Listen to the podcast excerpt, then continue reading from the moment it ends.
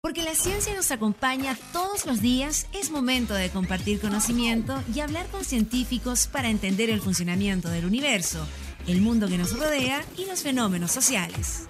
Salimos del laboratorio y nos vamos a la cafetería virtual de la UFRO para hablar todo sobre ciencia, investigación, tecnología e innovación.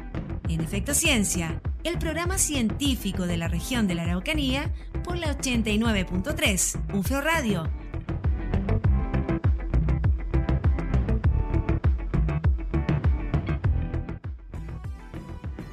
Hola, ¿cómo están? Bienvenidos y bienvenidas. Comenzando un nuevo Efecto Ciencia, como cada sábado, aquí con Natalia Bastías. ¿Cómo estás, Natalia? Estupendo, Regio, como siempre. Tú siempre estás bien. ¿Cierto? Es que sabes que siento que la actitud es determinante en la vida y hay que sentirse bien y estar bien y proyectas además eso. Exactamente. Y más cuando vamos a hablar de un tema súper interesante, entretenido. Vamos a estar conversando con Camila Fernández. Ella es eh, ingeniera en recursos naturales de la UFRO. También es magíster en ciencias de recursos naturales en manejo, de recursos, manejo de recursos naturales. Y vamos a estar conversando sobre un proyecto bien interesante que está desarrollándose en la Universidad de la Frontera con respecto a patrimonio eh, natural. Qué interesante, ¿eh? Es un proyecto que está buscando eh, virtualizar algunos hitos de la región, pero eso nos va a contar más adelante Camila. Así es. Así que hasta las 4 de la tarde vamos a acompañarles como cada día sábado y domingo, ahora también en una repetición que tenemos el día domingo en la mañana, acá en Efecto Ciencia. ¿Con qué comenzamos hoy día? Con Taylor Swift, que le gusta a nuestra invitada además. Estás escuchando Efecto Ciencia por la 89.3, UFRO Radio, la radio de la Universidad de la Frontera. Ahí escuchábamos a Taylor Swift hasta ahora aquí en Efecto Ciencia por UFRO Radio 89.3, les recuerdo los diales acá en Temuco, y 94.1 en Angol. También, por supuesto, nos pueden escuchar la señal online en www.ufromedios.cl. Y hoy estamos con Camila Fernández. Ella integra el proyecto Araucanía Patrimonial. Camila, ¿cómo estás? Bienvenida a Efecto Ciencia. Hola Natalia, Alex, mucho gusto, muchas gracias por esta invitación. Un gusto tenerte acá hoy día. Hoy entrando ya, leyendo en materia, cuéntanos acerca de este proyecto que llevan trabajando ya un par de años, ¿cierto? ¿De qué se trata esto? Eh, sí, justamente Araucanía Patrimonial es un proyecto financiado por el Mineduc que está siendo ejecutado por la Dirección de Vinculación con el Medio y lleva poco más de un año. Este proyecto eh, lo que busca es poner en valor y relevar el patrimonio, tanto material como inmaterial, de la región de la Araucanía. ¿Y de qué forma va a ser esto? El, el gran eh, producto final de Araucanía Patrimonial será una plataforma donde va a virtualizar diferentes elementos patrimoniales de la Araucanía. ¿Y por qué digo elementos? Porque en el fondo puede ser material o inmaterial. O inmaterial, claro, como es el patrimonio. Ahora, ¿esto ustedes cómo lo están trabajando? Porque imagino que igual ha tenido un componente de participación ciudadana, o, ¿cómo, ¿cómo lo han llevado a cabo? Sí, el proyecto de Araucanía Patrimonial se ha ejecutado en etapas. Eh, una primera etapa fue levantar información, pero esta, este levantamiento de información también fue eh, bastante participativo y la idea era ir a distintos territorios de la Araucanía para poder eh, convocar personas que habitan allí y que ellos mismos puedan proponer lo que ellos relevarían como patrimonio. Entonces ahí se levantó mucha información, se trabajó un listado enormes de eh, tanto lugares como oficios a, virtualizar y a partir de ahí se comenzó a trabajar eh, la información como para ir acotando, ¿no? Porque al final se van a eh, virtualizar 10 hitos. 10. Oye, ¿por qué 10? Porque lo encontraba más factible para virtualizar, porque es todo un trabajo audiovisual detrás y de recopilar de información y de cómo mm, también cómo explicar eh, a las personas en forma simple y tratar, o sea, es mucha información. Me imagino porque en el fondo si recorres toda la región de la Araucanía hay muchas cosas que la gente quiere relevar, ¿cierto? Quiere destacar y quizás muchas también han estado eh, quizás no, no, tan, no tan masivo, tan conocido. Justamente, de hecho ese es, ese es un poco el desafío, o sea, de que sea, mm, de que sea virtualizable, de que eh, se pueda hacer en el plazo que dura el proyecto, que es dos años, eh, y también tratar de poner en valor cosas que eh, son importantes para las personas en sus territorios em, y que vaya a significar un aporte, eh, tanto educativo en primera instancia, pero también a lo mejor a ellos les da un empuje un poco turístico, pero por lo mismo se está buscando em, una combinación entre valor más técnico, valor local y que pueda, que pueda hacer un aporte de todas maneras. Vamos a escuchar un tema musical y si continuamos conversando con Camila Fernández aquí en Efecto Ciencia. Estás escuchando Efecto Ciencia por la 89.3. UFRO Radio, la radio de la Universidad de la Frontera. Ahí escuchábamos Paseo por Roma, acá en Efecto Ciencia, esta tarde de día sábado. Estamos conversando con Camila Fernández de la Universidad de la Frontera sobre este proyecto Patrimonio Araucanía o Araucanía Patrimonial, que justamente viene a, a relevar un poquitito esta historia natural que tiene la ciudad de Temuco y estamos conversando justamente con Camila sobre esta iniciativa. Camila, este proyecto, eh, nos comentabas en el primer bloque, ya eh, está siendo ejecutado, tiene distintas etapas. Eh, ¿Cómo es el equipo que lo está desarrollando y en qué etapas están hoy día en el proyecto? El equipo está compuesto, en primer lugar, por Paola Lave, la directora de Inclusión con el Medio, quien lidera todo esto. Luego está nuestro coordinador, quien es Felipe, y quisiera hacer una mención especial para Connie y Marieta, que son las antropólogas que que han hecho todo este vínculo y levantamiento de información eh, de, mm, de, toda la, percepción, las opiniones, que eso es un trabajo gigantesco. Y, pero por supuesto que está apoyado por eh, Soraya, quien es periodista y que tiene una función clave, ya que toda esta información tiene que llegar a las personas. Eh, Javier también, que es diseñador. Y bueno, y tengo un, pequeño papel dentro del, del equipo, que es trabajar la parte de eh, patrimonio natural, de árboles patrimoniales, que les voy a comentar ahí más adelante. ¿En qué etapa está el proyecto, Camila? Eh, bueno, primero un levantamiento de la información, como les comentaba, en los territorios, eh, y ahora están ocurriendo dos cosas en paralelo. se está viendo qué se puede virtualizar, porque hay se logró hacer como una preselección en apoyo con un comité asesor. Y, pero resulta que, claro, hay algunas ideas o lugares que son muy buenos, pero por ejemplo, ya sea por clima o por distintos factores, es muy difícil lograr la virtualización de esto. Entonces, eh, eso esta etapa se llama de prefactibilidad. Entonces, está en evaluación cuáles eh, son los lugares que eh, puede llegar a esta etapa para que ya esté en la plataforma de una manera como digital más interactiva. Y en paralelo también se está comenzando a gestionar un proceso participativo. ¿Y eso qué significa? Que em, las personas de toda la región van a poder comentar, y del país, van a poder comentar eh, qué hitos eh, les llama más eh, la atención o si tuvieron algún recuerdo ahí o si a ellos les parece importante y por qué motivo. Entonces, ese proceso se está gestionando. La idea es que haya una página web, una plataforma donde uno pueda ingresar su opinión y sus preferencias y esta información sea también importante incorporar dentro del proceso final. Esa, Camila, esa virtualización en el fondo es para seguir construyendo esta historia. Es como parte de, ¿cierto? Claro, justamente. La virtualización es lo, es lo final, por así decirlo. Es la construcción de un sitio web donde uno va a poder visitar virtualmente este y todo elemento patrimonial. Entonces, la idea es que haya ahí no solamente imágenes o videos, sino que haya un relato, que haya historia, que haya aprendizaje, y mm, ese, ese, es el trabajo final conjunto y todo eso va a estar alojado dentro de una página web. O sea, súper importante porque finalmente conocer también la historia patrimonial natural de la ciudad de Temuco creo que va a ser un hito no solamente como en el aspecto científico o del patrimonio, sino que también para la gente, que para quienes vivimos acá en Temuco también resulta importante conocer esta historia. Claro, uno de esos hitos justamente eh, es lo que tú mencionas, que es la la virtualización de, de parte de la historia natural de Temuco. Entonces, conocer cómo era antes y, y, luego poner ahí un lugar de referencia que todavía existe, que uno puede visitar y, se puede, y puede decir, oye, así era Temuco antes, eso le da un valor tremendo y también un potencial educativo. Camila, ¿y esta, esta consulta ciudadana que ustedes van a hacer eh, es vinculante con la selección de hitos que desde el trabajo participativo eh, ya priorizaron o, o no? Hay una priorización previa porque como les había mencionado, había muchos, un listado muy muy grande. Entonces, eh, para un proceso participativo hay que mostrar algo acotado. Por ejemplo, no se pueden mostrar a lo mejor 50 opciones porque las personas se van a marear o 100.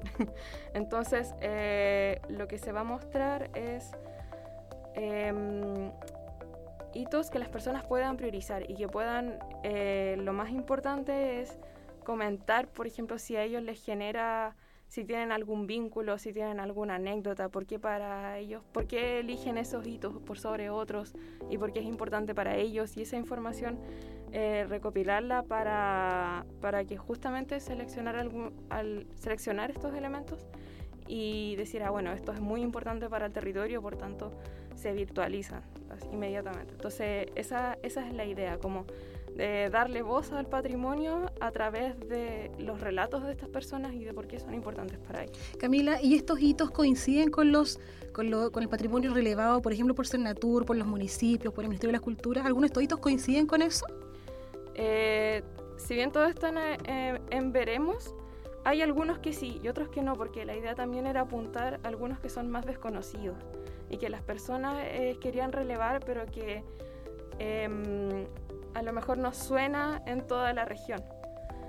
Pero, pero hay algunos que, eh, que sí son un poquito más conocidos y que, claro, que se incluyen, porque en el fondo se, se toma en cuenta eh, la, lo que también quieren las personas en el territorio.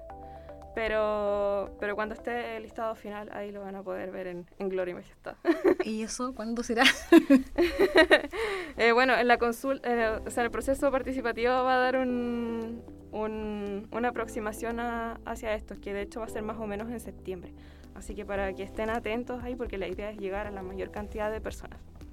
Estamos conversando con Camila Fernández, ingeniera en recursos naturales de la Universidad de la Frontera, sobre este proyecto Patrimonio Araucanía. Vamos a la música y seguimos conversando acá en Efecto Ciencia. Estás escuchando Efecto Ciencia por la 89.3, UFRO Radio, la radio de la Universidad de la Frontera.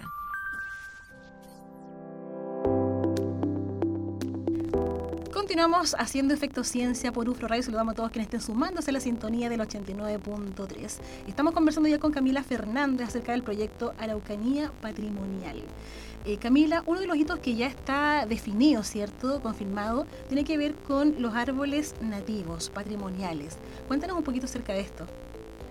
Sí, eh, los árboles nativos patrimoniales son em, cuatro especies que se encuentran dentro de la ciudad de Temuco y del Parque Rucamanque. Eh, ¿Y por qué esas especies? Porque son las que em, son nacidas y criadas aquí, son las que ocurren aquí naturalmente, eh, que son eh, roble, olivillo, laurel y lingue. Entonces, por ejemplo, se preguntarán, hoy, pero la araucaria, ya, la araucaria es nativa de Chile, pero no de aquí de la ciudad de Temuco. Entonces, por eso son estas cuatro especies y porque también se encuentra tanto en Temuco como en el Parque Rucamanque, que es un, es un parque que está administrado por la Universidad de la Frontera. Ese es el referente para ustedes, ¿no? Ese es el referente, justamente. Eh, son más o menos 408 hectáreas. Es muy grande y más de la mitad de, esa superficie está ocupada por este bosque adulto original. Entonces es una tremenda área de estudio, un relicto vegetacional se le dice, que en el fondo es es cobertura de lo que queda de vegetación, de lo que en alguna vez existió en todo el Valle Central de la Araucanía, nos queda ese terreno. Y está muy cerca de Temuco para nuestra fortuna, entonces nosotros podemos ahí hacer una comparación muy interesante que estamos en camino. Camila, estos cuatro árboles que tú mencionas, señalas, eh, estamos hablando de, qué, de qué antigüedad, cuántos años, porque pensamos que Temuco tiene 100, 140 años, estos árboles están desde antes, ¿cierto? Sí, nosotros estimamos en base a, literatura y algunos estudios que hay árboles en el Parque Rucamanqui que superan los 400 años de edad. Pero en este, en este proyecto queremos saltar de la literatura a los datos. Entonces hemos estado sacando algunas muestras de estos árboles para poder contar anillos, eh, pero una muestra que no daña el árbol, esa, es la gracia. Y, y, poder decir, ah, ya, al menos tiene esta edad. Y por ejemplo, en una muestra que tiene menos de un tercio del radio. O sea, es una muestra pequeñita en relación al árbol. Ya hemos encontrado, por ejemplo, 127 anillos. Entonces, eh, todavía nos queda una gran... Eh, nos queda... ahí hay un pedazo faltante muy grande, entonces sí o sí va a tener la edad de... O sea, por lo menos 127 años. Tiene por lo menos 127, justamente. Si es que terminan de o sea que son más viejos que la ciudad de Temuco. Y eso es muy... Añosos. añosos. Añosos, son muy añosos. Temuco tiene 141 años. Ah, ya, ok, 141, bueno. Oye, ¿y estos árboles, cuéntame, en qué estado están hoy en día? Estos árboles... Porque imagino que igual tienen un ciclo de vida, ¿cierto? Sí, los árboles sí, no son eternos, entonces eh, estos árboles son añosos y una de las dificultades de este estudio es que al centro tienen eh, pudrición y eso es algo natural, no, es para alarmarse porque eso es algo que ocurre. Y, mm, pero les queda harto por delante, o sea, no, no se van a caer en cinco años más. Así que, ¿en qué estado? Bueno, están, están en el otoño de la vida, pero, pero todavía nos van a acompañar harto tiempo. Oye Camila, y estos árboles, al ya ser un hito que está cierto definido, ustedes van a aplicar aquí todo lo que es realidad virtual, ¿cierto? Esto inmersivo. En el caso de los árboles, ¿cómo, cómo piensan a bajar eso? Eh, justamente queremos em, hacer tomas en 360 y eso llevarlo a una plataforma interactiva, por ejemplo, que las personas puedan hacer clic y visitar una parte del bosque y que puedan escuchar algunos sonidos del bosque. Y ahí mientras le contamos un poco sobre estos árboles añosos, pero también otro tipo de información, por ejemplo, historia del Parque Rucamanque, cómo se logró conservar, por qué tenemos esto aquí, cómo logró sobrevivir a los cambios en el territorio y también cómo se vinculan con los de Temuco, tienen alguna relación. Entonces, o en, o en el caso de la misma ciudad, ¿cómo podría haber sido ese lugar? Porque si tenemos, por ejemplo, estas especies ahí es porque tenemos, había un bosque muy interesante que fue eh, talado por cosas obvias, pero contar un poco a partir de estos árboles, un poco de la historia natural de Temuco. Estamos conversando con Camila Fernández de Araucanía Patrimonial aquí en Efecto Ciencia. Estás escuchando Efecto Ciencia por la 89.3, UFRO Radio, la radio de la Universidad de la Frontera.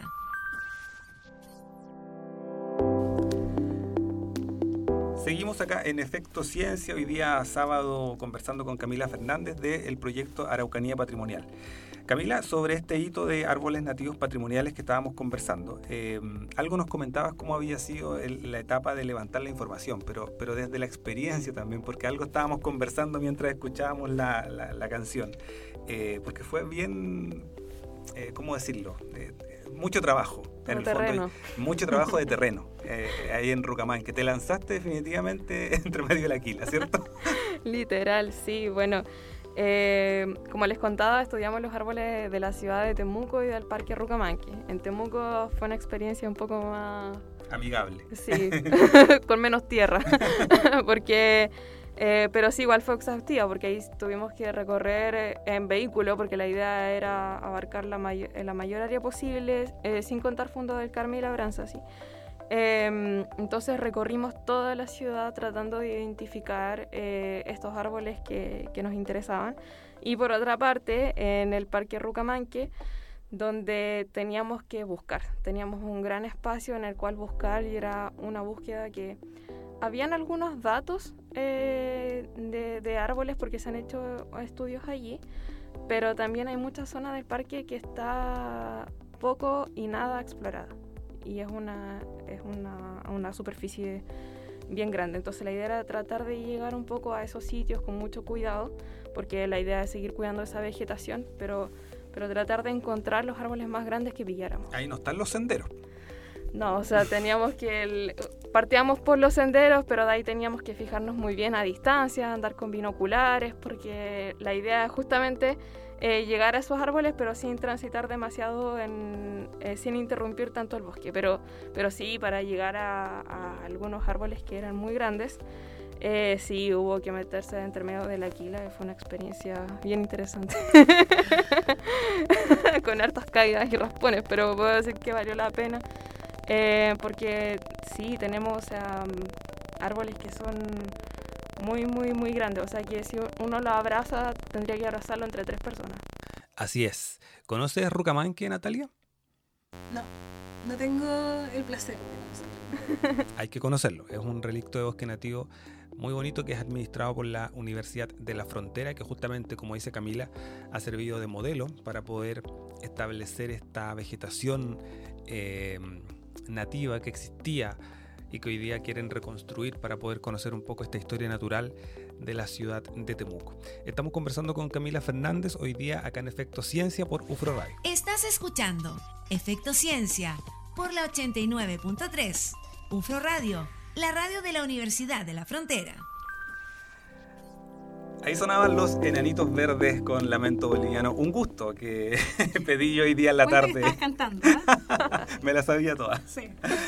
Ya nos tenemos que ir despidiendo, nos alcanzó la hora, está entretenida la conversación con Camila Fernández hoy día acá en Efecto Ciencia. ¿Cómo lo pasaste, Camila? Muy bien, ¿no? Y debo decir que soy una gran fan de este, de este programa.